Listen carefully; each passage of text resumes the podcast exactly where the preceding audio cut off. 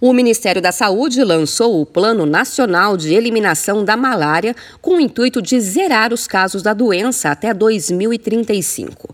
Em 2020, o Ministério da Saúde registrou mais de 145 mil casos de malária em todo o país. 42 pessoas faleceram por causa da doença. Cerca de 85% dos casos foram registrados em 37 municípios brasileiros.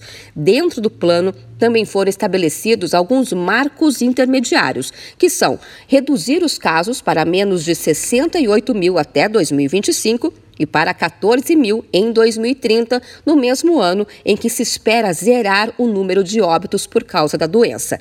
Para isso, o governo investiu em 2020 mais de 21 milhões de reais especificamente no combate à malária e o Ministério estima um aporte adicional de 5 milhões de reais a cada ano. Sobre a importância do controle vetorial no combate à malária e as estratégias aplicadas, vamos ouvir o que disse o secretário de Vigilância em Saúde, Arnaldo Medeiros. Obviamente, o controle do vetor, mas não apenas isso, mas o diagnóstico oportuno, o tratamento adequado, a atenção básica né, no, no, enfrentamento diário né, das visitas domiciliares que os agentes comunitários fazem a casa a casa, as recomendações com relação a, a, ao uso de telas, ao uso de repelentes, enfim, é, é um conjunto de estratégias que fazem com que, que já vinham sendo feitas no Ministério, mas que vamos intensificar essas estratégias para chegarmos ah, no processo da eliminação da malária. A malária é causada pelo protozoário Plasmodium.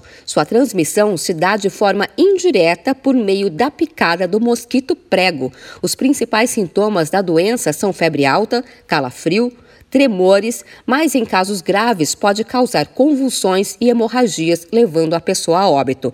A doença tem tratamento. O ministro da Saúde, Marcelo Queiroga, falou sobre a importância de o Ministério investir para erradicar as doenças que são historicamente negligenciadas. Mas nós temos a condição não só de enfrentar a Covid, mas problemas negligenciados, como é a malária. O Arnaldo Medeiros mostrou. É uma luta de um século e ainda não conseguimos exterminar com essa doença que hoje se chama de negligenciada. A maior incidência dos casos registrados de malária em 2020 ocorreu na área rural, que foram 39% dos casos, seguido pelas áreas indígenas, com 31%, e nas áreas de garimpo, com 14% dos casos. De São Paulo, Luciane Yuri.